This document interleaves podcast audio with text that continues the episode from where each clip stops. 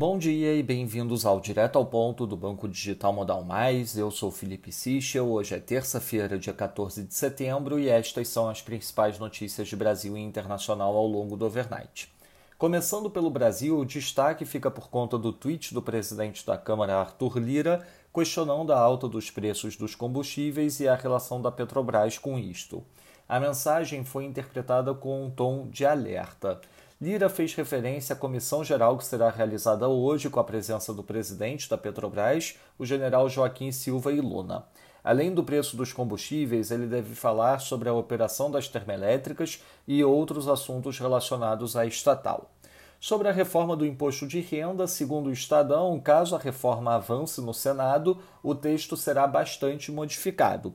O presidente da Casa, Rodrigo Pacheco, já avisou que, para permitir o debate amplo, temas densos vão tramitar na Casa e não seguirão direto para o plenário, como ocorreu na Câmara. O senador quer que seja retirado todo o excesso do projeto para que ele chegue ao plenário já como consenso.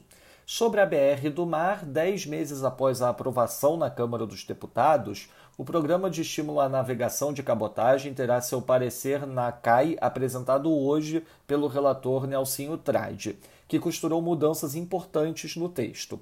Trade reduziu a exigência de mão de obra nacional nas embarcações estrangeiras fretadas para operação doméstica e ampliou o período de transição para que empresas brasileiras de navegação possam fazer afretamento sem lastro o senador também fixou uma prorrogação do reporto de janeiro de 2022 até dezembro de 2023. Em relação ao Judiciário, a segunda turma do STF retirou da pauta da sessão de hoje o processo que discute o foro privilegiado do senador Flávio Bolsonaro na investigação das rachadinhas. O caso havia sido listado para discussão pelo presidente, o ministro Nunes Marques, no último dia 1 Caberá a ele inserir o processo novamente no calendário de julgamento.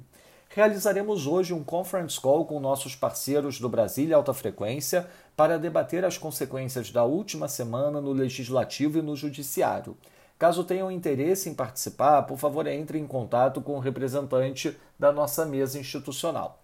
Passando para o setor internacional, nos Estados Unidos, segundo o Wall Street Journal, senadores republicanos ameaçaram obstruir a indicação de cinco oficiais para o Tesouro caso Biden não inclua a empresa gerenciando Nord Stream 2 em lista de restrição. No Reino Unido, o Jobless Claims Change julho teve leitura de menos 58,6, acima do esperado menos 71,7 mil. O desemprego ILO ficou em 4,6%, em linha com o esperado. Na Austrália, o Low afirmou que o surto da variante Delta atrasa, mas não reverte a recuperação da economia do país. Para o governor do RBA, a compra de títulos do QE deve ser encerrada em 2022.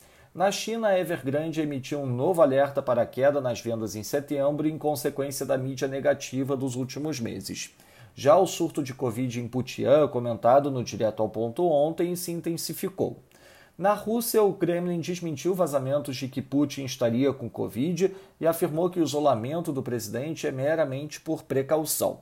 Já em relação ao petróleo, a Agência Internacional de Energia afirmou em seu relatório mensal que a vacinação deverá liberar demanda reprimida por petróleo no quarto tri deste ano. Na agenda do dia, destaque para a divulgação da PMS aqui no Brasil às 9 da manhã, nossa expectativa year over year de um avanço de 18,4%.